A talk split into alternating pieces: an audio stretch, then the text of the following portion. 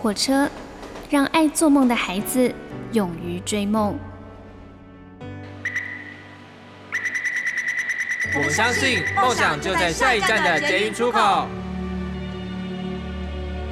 每一班列车都装载了许多人的故事，关于成长的，关于爱恋的，关于亲情的。欢迎搭乘张曼娟的幸福号列车。列车长张曼娟和您一同分享幸福的时刻。今天呢，终于又看到了温暖的阳光，好像人总是这样的，没有什么的时候就特别珍爱什么，拥有了以后却又习以为常，这是不是也是人类的本性或者是悲哀呢？我们现在听到这首歌是秋秋合唱团所演唱的《河堤上的傻瓜》。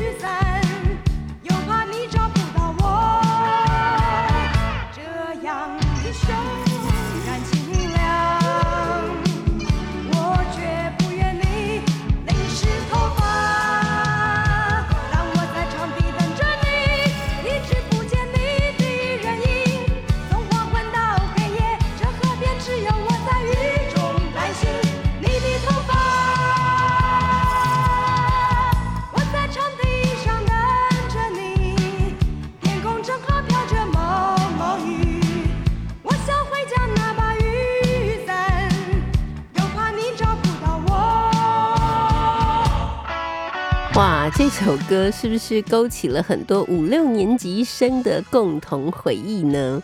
今天我们放这首歌，其实呢是为了纪念秋秋合唱团的团长邱晨老师。那么因为呢他肝硬化而病逝了啊，在呃二十四号的时候传出来的一个不幸的消息。那听到这首歌，就可能很快就会有通过一个时光隧道，立刻把我们带到了那个八零年代。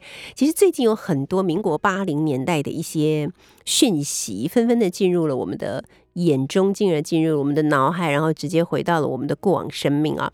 像呃推出第三季就立刻排爬上排行榜冠军的《华灯初上》。其实它也是一个很怀旧的故事，他在怀念的是八十年代的故事。那我在看这个《华灯初上》的时候呢，我就在想说，那到底八十年代的人跟现在的差别是什么？你知道，我觉得就是没有手机，手机啊，手机变成我们生活里面非常重要的一个媒介呢。如果有手机的话，可能很多的悲剧都不会发生；如果有手机的话，可能很多事情就可以及时的。获得解决，或者是找到出口，但是因为没有手机的关系，我现在也开始在想说，八零年代的时候，或者九零年代还没有开始用手机的时候的我，是怎么过生活的呢？有时候我自己也会这样子想。呃，那个时候，如果我们出门了，就是出门了。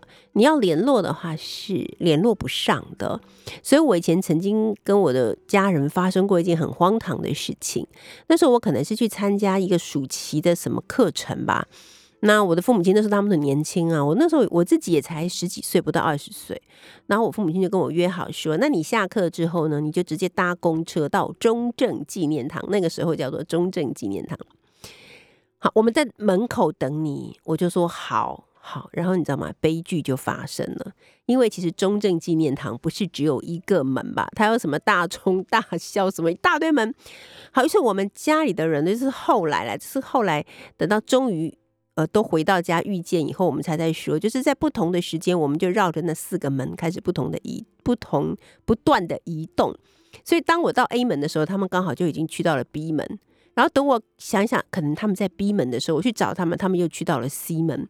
到最后，我们就发现说，是永远没有办法遇到的。于是呢，我就悻悻然的搭车回家了。我才回家不到半小时，他们也气冲冲的回来了，说：“不是跟你讲好了在门口，你到底跑到哪里去？”然后我们再来对照一下，才发现，在没有手机的年代，根本都是用默契，有没有？都是用默契 在相聚的，这真是太可怕了。然后我还记得那时候有一次跟一个朋友约在。搜狗碰面，对，我们就约在搜狗碰面。可是我也不知道为什么，那个时候我的朋友就认为说我们是约在铜陵，于是我在搜狗等他，他在铜陵等我，然后我们两个就在那里等等等等了很久。然后我记得那时候呢，忠孝东路正在做捷运的施工，所以他都围起了一些栅栏跟围篱，所以基本上你根本看不到对面，对面也看不到你。所以我们也也也离开了我们的。所在地也稍微前前后后找了一下，但是也都没有找到。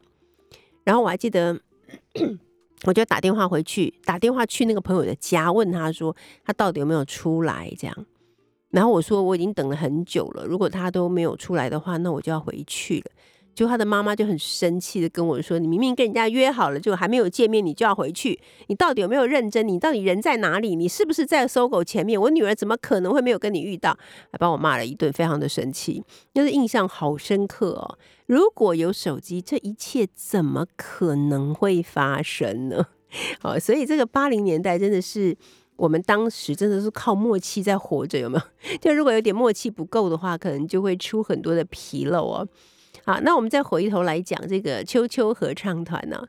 秋秋合唱团呢，他们在八零年代的时候就唱红了像《就在今夜》《河堤上的傻瓜》等等的歌曲。那在一九八一年的时候，秋秋合唱团成军了。哇，那一年呢，我正好二十岁呢，还是个青春少女啊。然后就觉得哇，这个声音太特别了，太有穿透力了，太打动人心了。当时的成员呢，包括了团长，他是身兼吉他手的邱晨，那主唱呢就是娃娃金志娟，还有鼓手林俊修、键盘手李应禄以及贝斯手李世杰。那乐团一出道呢，就以《就在今夜》这首曲子爆红啦。啊，就是它的那个整个旋律的感觉，还有它的节奏感，都为台湾的乐坛带来了不一样的音乐风格。所以很多年轻人，包括我本人，那时候真的好年轻，都非常的喜欢哈。那其实像是就在今夜啊，河堤上的傻瓜，还有为何梦见他，其实我非常喜欢为何梦见他。这些歌曲都是由团长邱晨所创作的啊，可以说他是乐团里面的灵魂人物。那邱晨在民歌时期也累积了一些蛮重要的代表作品，比方说《小茉莉》啦，好《风告诉我》啦等等歌曲，都是出自于他的手笔。那到现在呢，很多五六年级生啊耳熟能详的歌曲啊，就是这一些包括在里面了。后来呢，秋晨对于当时的校园民歌的风格觉得不是很满意，所以就另外筹组了一个摇滚曲风的乐团，就叫做秋秋合唱团。那第一张专辑就在今夜就让乐团爆红了。不过呢，一九八三年，秋晨因为和唱片公司的理念不合，于是就离团了。那后续呢，团体也在一九八四年的时候解散了。而娃娃金志娟呢，单飞之后依然有非常好的成绩，可能她后来特别受到大家呃瞩目或者是印象深刻的，像是《漂洋过海来看你》啊、《大雨》啊这些歌哈。好，所以呢，呃，秋晨。呃，秋秋合唱团团长秋晨离开了这个世界，但是他确实是留下了很多很好的作品，而且他的作品肯定还会继续传唱的。好，那我哦，我们现在就来放这一首我我个人很喜欢的啊，为何梦见他这首歌。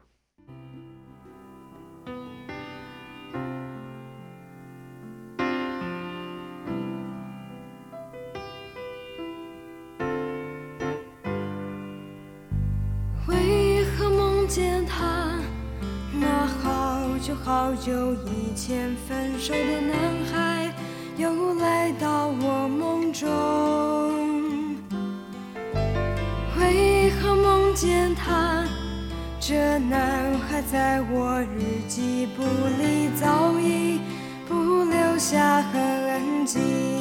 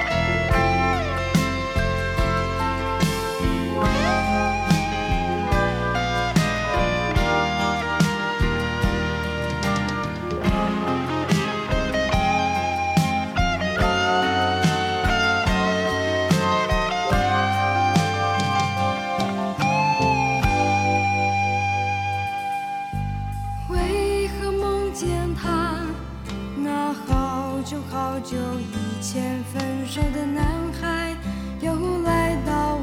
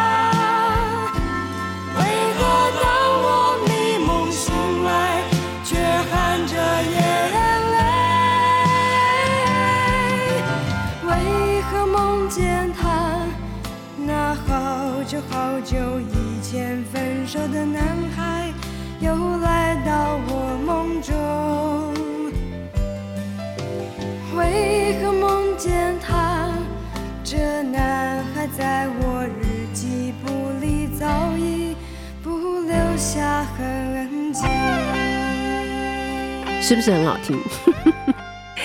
对，它就是很简单的讲一个故事，但是这个故事里面充满了情感，也充满了诗意。然后这些歌曲就我觉得就是呃建构了年轻时候的我的一些对于感情的理解，还有对于生活的体会等等。非常谢谢秋秋合唱团，谢谢秋晨老师。好，今天呢，在我们第一个小时的幸福号列车呢，我们邀请到的是自由时报的副刊主编，幸福号列车的选书顾问，好，那就是大家都非常熟悉的诗人、小说家、散文家孙子平。子平好，完全老师好，各位听众朋友大家好。今天我们可以慢慢的聊，因为以前每次都要谈三本书，更早时候还谈四本书，对不对？对，赶进度。今天呢，我们只谈一本书，这本书就是九歌所出版的一年一次的一百一十年度的散文选。就后来我才发现，其实蛮多人都在等这个九歌的散文选。啊，当然它还有什么像小说选啊，好新诗选，对不对？还有童话选，还有童话选。新诗选是鳄鱼。哦哦不，他没有选新诗，OK，他是选童话，嗯对不对？那而且大家也都发现，就是不同的选书人，他所选出来的一定就会是一本很不同的作品，不但是有这么多位可能数十位作家的淬炼的心血在里面，还有一个不可避免，就是他会有强烈的编书者的气息在里面，对吧？对，完全就是换一个人来编，就会得到另外一本完全不同的 年度散文选。真的很妙，因为我嗯自己也编过嘛，我编的好像是民国忘了太久了，九十九年还是一百年？对好久哦，对现在都已经一百一十年了。对，对，那时候我就觉得，嗯，其实非常有趣。然后我的宗旨是，我记得我写了一篇导读叫《普通读者》，我我也是编给普通读者看的，所以不是编给特别文青或者是特别对于呃艺术性或者是技巧性有很高要求的人，我就是编给普通读者看的。好，那子平呢？你是觉得这本书这本散文选，你是要编给什么样的人看？你是用什么样的呃想法在编这样的一本书？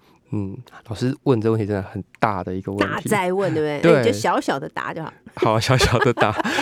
对，其实呢，就我接到就要编这个年度散文选的邀请，嗯我心里面很兴奋，就是？因为我就是从小读年度散文选长大的孩子啊。啊，真的。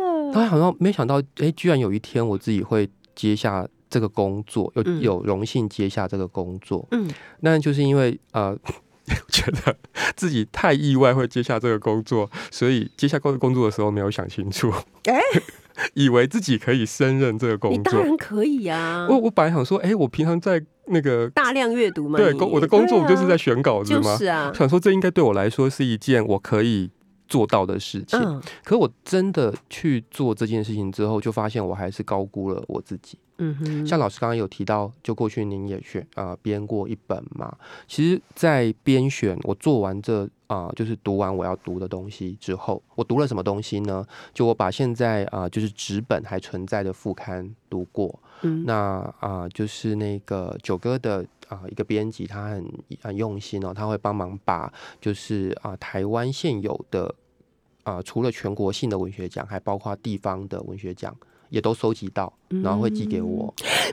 为什么我当年就没有这样子的待遇？为什么？好，就继续。然后呢，呃，又读了现在还就是在发行的纸本的杂志，嗯比方说像啊、呃英科杂志啊、联合文学、幼师文艺、文讯、嗯皇冠杂志。嗯，等等，新火水杂志等等，其实蛮多的。对，那呃，我的做法就是我会挑几天去图书馆，嗯然后把我要读的这些东西都都找来，嗯然后就在那边做一个下午或或到晚上这样子把它读完。那另外呢，我也留意一些呃可能可以读到的呃就是非纸本的单位，像是 Open Book。它其实会邀请作家写他们的阅读经验，或者是跟阅读相关的事情。对，我觉得那个都写得很好看。嗯所以我会留意。那或者是网络上我接触到的、接触得到的一些啊、呃媒体嗯，它可能不是纸本的媒体，但它也会发表作品，那我也会留意。换句话说，我觉得要在啊、呃因为这是二零二一年的年度文选嘛，我觉得要在二零二一年的此刻或二零二二年的此刻，你作为一个读者，还要能有所谓的地毯式的搜寻去读到这些东西，是太困难了。真的真的没错，那可是也正是因为如此，我更感觉到就是编辑这件事情的重要性。嗯哼，就嗯很年轻的时候，我比如说我自己还是十五、十五、十几岁的少年的时候，我读这个年度散文选，那时候就像刚刚老师提到的八零年代，嗯，它是一个资讯其实是比较寡断，被掌握在少数人的手里，是而你只能透过特定的管道去得到讯息的年代。所以那时候喜欢一个作者，我比如说像那时候读曼娟老师的书，我不会很清楚的知道你的所有其他的讯息，嗯。因为没有一种东西叫做网络，对，透过搜寻就可以搜寻得到。是。那有时候就会很惊喜的在书店发现，哎、这个作者还有另外一本作品哦。哦。哦，在不同的出版社，然后是。会心里面会对这些连接有很多的想象，或是透过一本呃年度散文选，嗯。可以一次很快认识很多啊、不同年龄层、不同啊啊、分类，或是根源不同领域的作者，而可以得到，因为知道了他的名字，所以你可以去跟踪这个你喜欢的作者，你可以去去读他更多其他的东西。可我觉得现在状况是完全不一样。就所有资讯非常便利的在你的眼前，可也因为太多，所以有时候你需要一个编辑者，为你从这个繁如星海当中去选出也许对你来说有感应的作品。对，没错。嗯所以呢，听完了子平的叙述之后，虽然他还是非常谦卑、谦卑再谦卑的觉得自己的能力不足，但是我绝对相信在编选这个工作上面的用心。以及那种肝脑涂地的付出，我相信是很少有人可以企及的。经过了这么长的时间，其实你是应该是在二零二零年就收到邀约了吗？二零二零年底，对不对？他们会就已经决定先跟你讲了嘛。下一年的对编辑人选。对，所以那时候从那时候开始就在收集资料，然后就到处去找，真的是非常非常辛苦的一件事情。那么这一本书现在终于完成了，总共有多少字呢？呃，其实大概是有十六万字左右嗯收进来的。嗯那这个这个选择里面，其实它也有一些条件的限定，嗯比方说，呃，因为它如果你没有限定的话，它就可以无限扩张嘛。如果让我选，它就会被无限扩张。嗯 可是它因为它有一些限定，比方说，它会希望你单一个媒体的选择不要多于几篇，是是，然后他会希望总体的字数可能控制在，比如说呃十二万字到十五万字之间。嗯嗯嗯那还有包括就是选进来的作者的数量，嗯也会希望是有一个要求的。嗯所以在这些限制之下，最后得出了这五十个人。那其实如果不是因为这些限制，我很惊讶的发现，就是把这些我刚讲的那些呃媒体啊频道都读过之后，远远超过于这个数字，是是我希望可以被放进来的。嗯也就是好看的东西其实是比想象中更多多的。对，对啊，所以我一直都觉得我们台湾从来都不缺好作者，而我们缺的是读者，嗯，是不是这样子？或是好读者，对，我们缺的是读者啊，或者是好的读者。但是今天呢，孙子平为大家编出了这样的一本九歌出版社所出版的二呃一百一十年度的散文选，他可以说是用了呃很多很多的方法跟很多很多的心思啊，然后去帮大家做了一些筛选。虽然子平说，其实有很多被筛选掉的，也很可惜，因为它其实也是非常的好。但是如果你很想要知道去年二零二一年这个岛屿上面的人们是怎么样在过生活，怎么样思考，怎么样感受，怎么样爱，怎么样失望，怎么样孤独，怎么样痛苦，怎么样试图与外面的世界产生联系呀？怎么样瞻望未来？那么这一本九哥所出版的一百一十年度的散文选，应该可以满足你。待会儿再聊。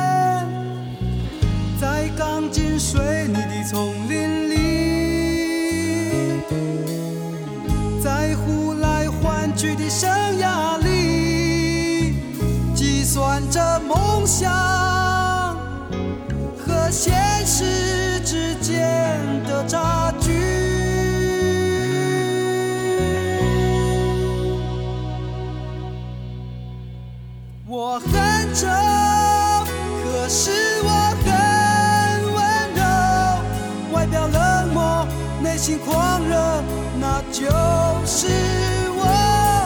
我很丑，可是我要音乐和啤酒，一点卑微，一点懦弱，可是从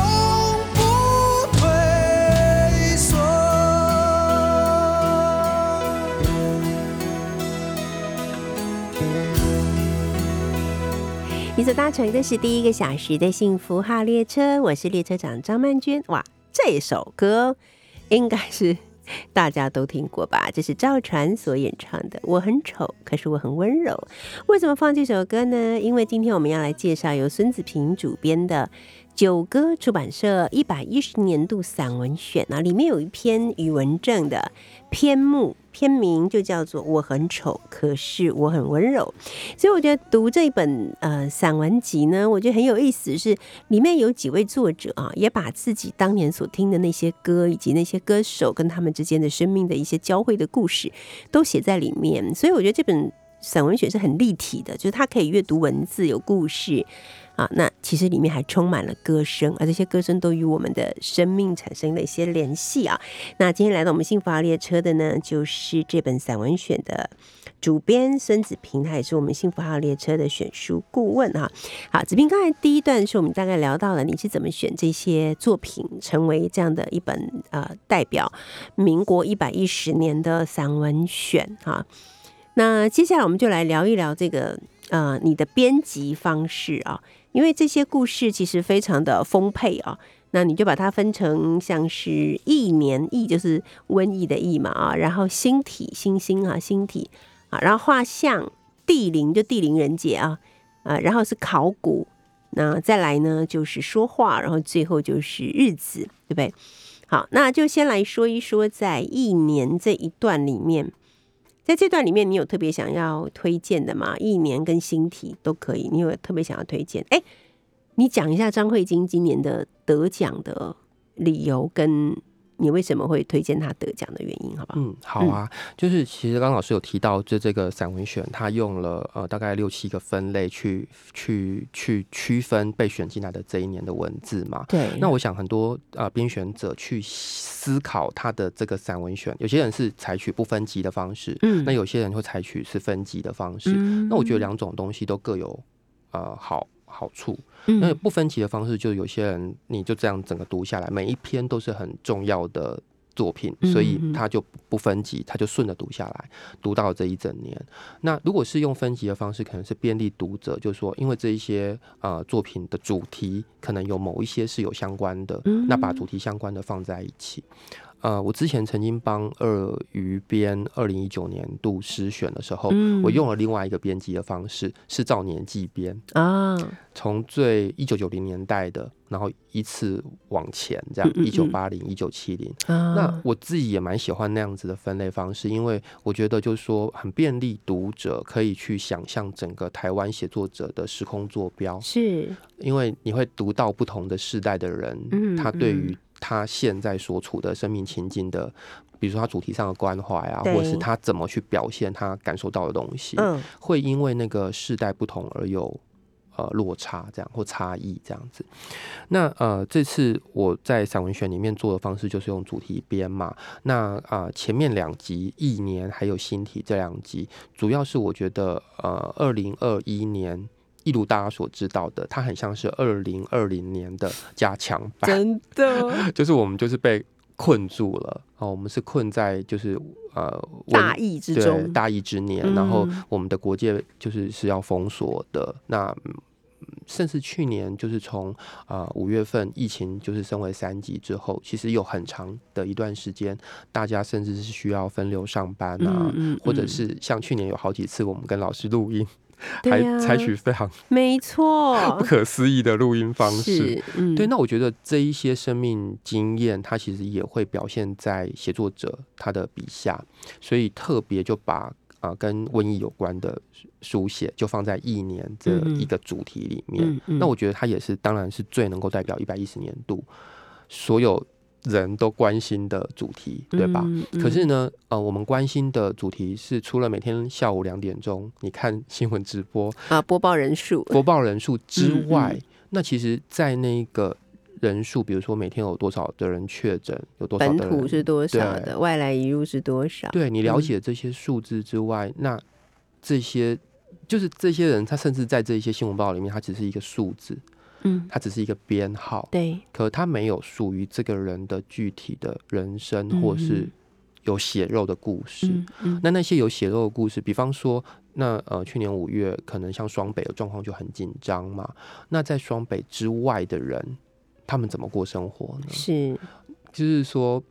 啊，因为镜头的焦点只会放在最严重的事件上面，可是其实我们所有人的生活是都是在那个时候发生。对，所以在一年这里面，我就还蛮有意思的，希望就是除了是新闻的焦点之外，别的地方的生活怎么被展现。嗯。所以有像啊、一个原住民作家他写的，就是在部落里面的疫情的状况，他们怎么去看待疫情发生啊，他们自己怎么当在当时过生活，嗯哼，或者是像很多人很喜欢的蒋勋老师，嗯。他那时候是住在池上。池上一个叫龙仔尾的地方，嗯。那他就去写，他写呃，就是我觉得这也是有蒋勋老师的智慧才会提到的哦、他说那个啊，易经》里面困这个这个卦象，嗯其实并不是不好的卦象，就要如何困而不失其亨啊，他就写出了他自己在池上这个地方生活的一些，呃，我觉得是很好的对于生活的反思，还有生活的细节。嗯哼，那又比方说像啊、里面有一篇是在一个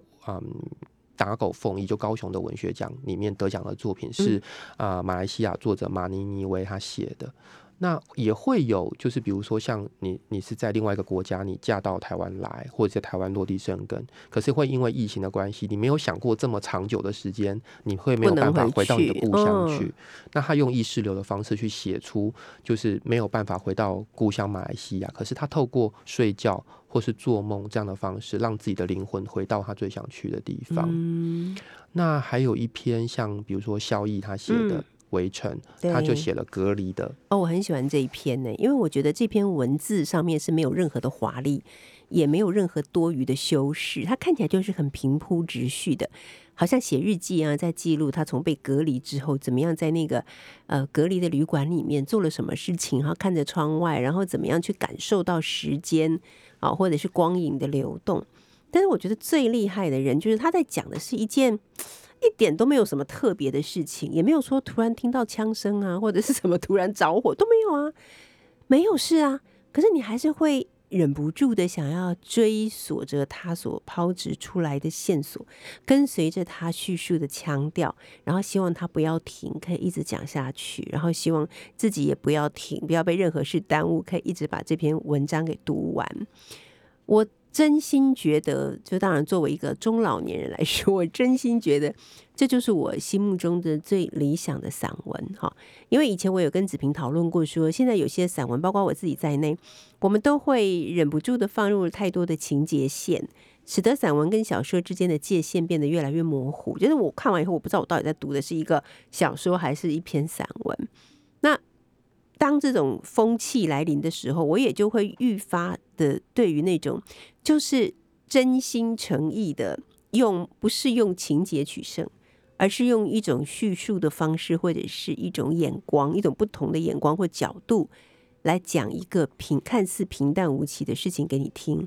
可是，在这个讲述之中，却自然而然的焕发出一种光彩的那种写作的技巧，感到敬意，你知道吗？就是哦，这个是嗯非常厉害的一种写作方式。嗯，真的，因为他两个礼拜的隔离生活看起来就像是一个流水账。对啊，流水账其实可能是最无聊的，但他却写的那么有滋有味，这个就是散文的魅力。对的嗯，好，我们现在来听到的这一首歌是，因为在这一本书里面呢，也有一篇文章是专门在讲三毛的，对不对？对这是个人意见对，所写的。那我看到我也蛮感动，因为你知道，其实，在蛮长的一段时间，三毛在台湾的位置或者是评价，其实一直都在一种很暧昧的情况下。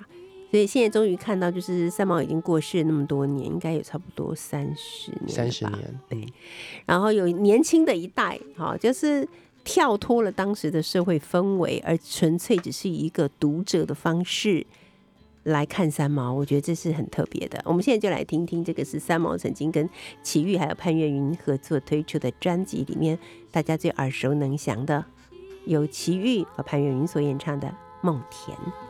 一颗呀一颗种子，是我心里的母田。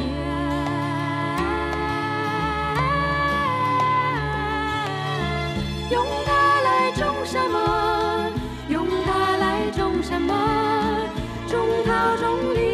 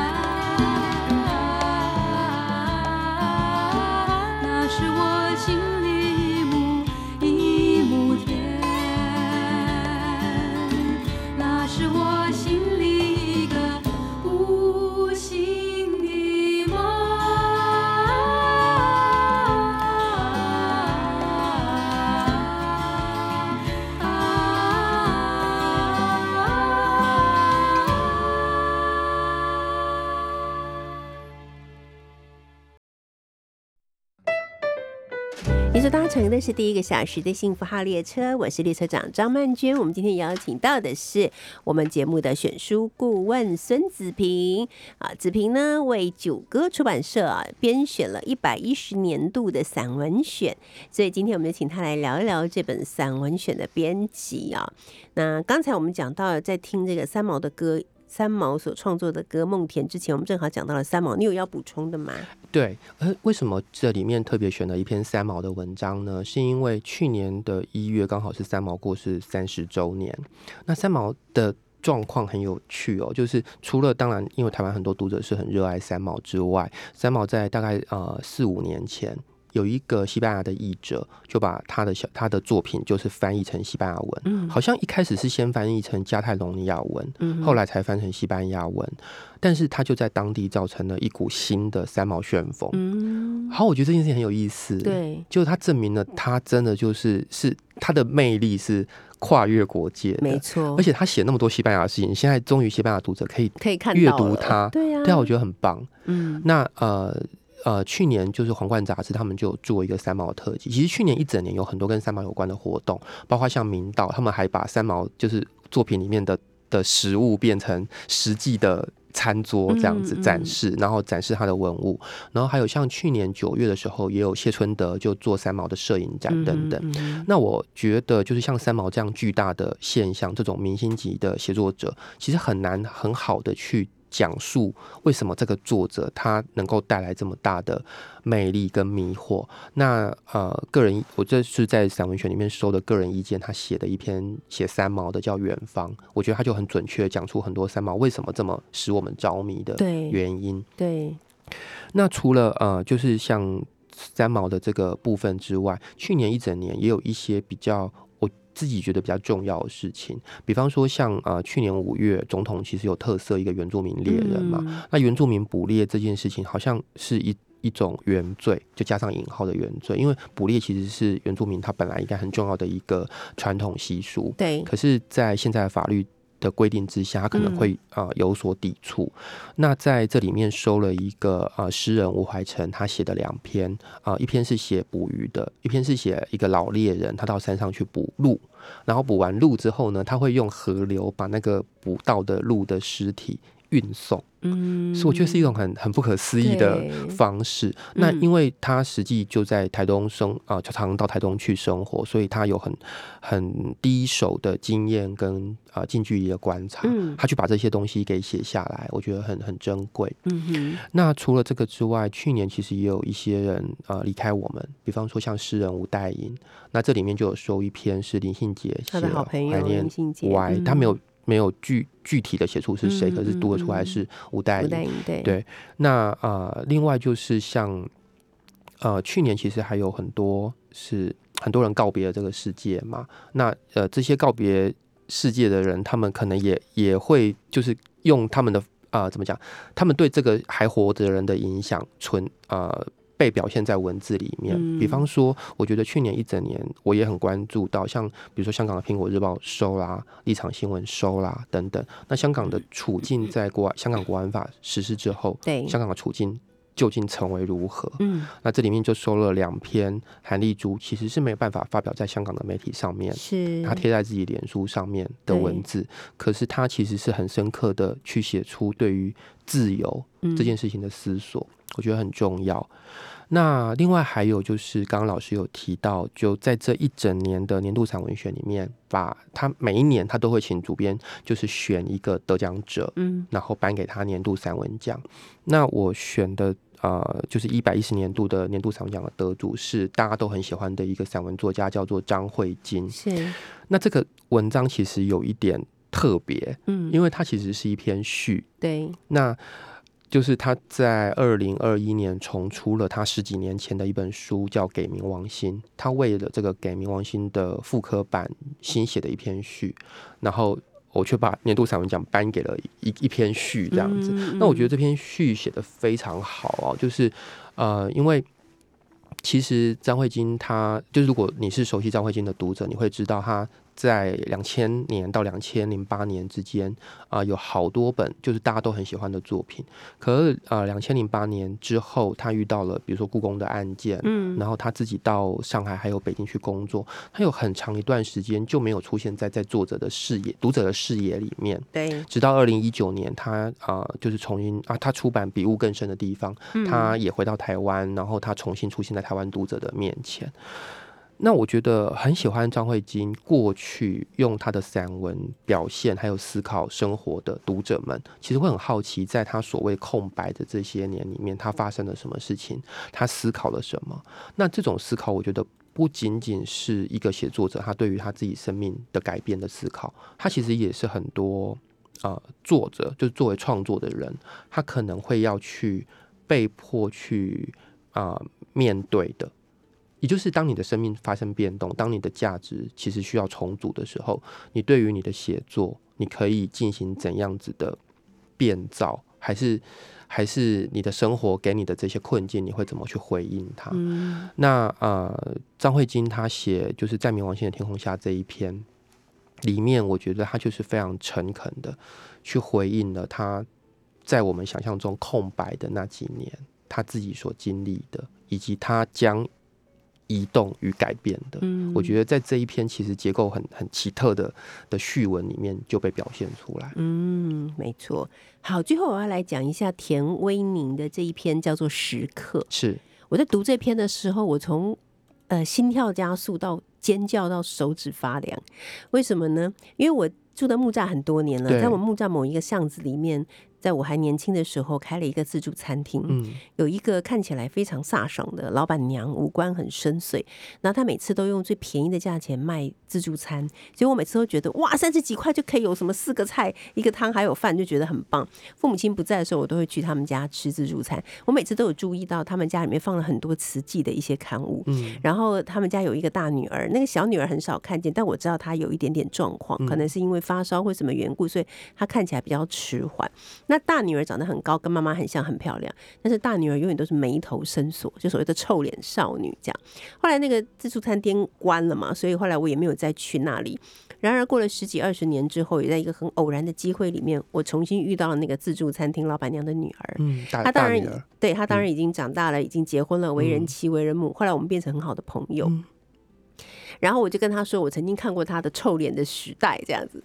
然后后来我在读这个呃田威宁的文章的时候，我就赫然发现田威宁讲到，当他们的家里面出现问题，妈妈跑了，爸爸躲债，不知道把家里的两个女儿怎么办的时候，就去到了木栅的巷子里面的一个自助餐厅的老板娘。老板娘说：“我们这里什么都没有，就是饭菜多，以后就让他们来吃饭吧。”的那一瞬间，我就觉得 “Oh my God”，应该不会是。后来再看后面，真的就是我所认识的那一家人呢、我当下就像疯了一样的，一直打电话去找我这个朋友，告诉他说，他们他们其实他们家的状况一直都不是很好，嗯。但他们在他们最困难的时候，他们在他们其实自己也是不能说自身难保啦，只能说就是他们自己也是很窘迫的时刻，他们却那么慷慨的去接纳了也许更加窘迫的人，并且在那两个女孩成长的过程中，接纳他们为时刻，给了他们温饱的日子，然后让他们呃永远都难以忘怀那样的一段呃曾经有人庇护着他们的岁月跟时光。我就觉得哇，竟然在一个毫无预期的情况下读到了这一篇故事，你为什么会收这一篇？嗯，他写了一本呢、凝视》嘛，对他其实他其实接下来还要再写一本，啊，真的对，哦。五月份会出版。嗯。那因为呃，田维宁他的身世很特别嘛，对，那我读到这一篇的时候，我就觉得他其实是很完整的写出了一种，刚刚老师其实已经讲到的很重要的，就是一个人如何去对另外一个人给出温暖这件事情，对，我觉得非常的珍贵。没错，就像我们一直相信的嘛，就是当人类有发生了，不管是战争、瘟疫，或者是经济，或者是各方面的破坏跟呃匮乏的时候，我们从来都是靠着彼此支持、互相援助而走过来的，对不对？是，就年纪越大以后，越发现说好多竞争、嫉妒、破坏，其实真的没有必要，因为人这么脆弱，其实都有可能陷入绝境。所以，如果你没有学会如何帮助别人，如何接受帮助，那你的人生将会多么的贫乏而可悲。好，非常谢谢子平今天带着九歌出版社所出版的一百一十年度散文选，跟我们一块儿分享了这么多美好的、深刻的、值得深思的人间故事。也希望你会喜欢这本书，赶快去把这本书。定来看看吧。最后我们要放的这首歌呢，也是里面的一篇专门讲各种女性歌手，不止女性歌，也有男性歌手的一些故事，对不对？是我很喜欢的一个很年轻的作，哎、年轻有点年轻的作者，叫沈神，神 神对，他是一九九零年的作者，真的蛮年轻的嗯啊。它里面有特别提到一个让人心痛的女生，叫做许美静。我们就来听听许美静的《城里的月光》。下一个待会儿见。总有着最深的思量。世间万千的变幻，爱把有情的人分两端。心若知道灵犀的方向，哪怕不能够朝夕相伴。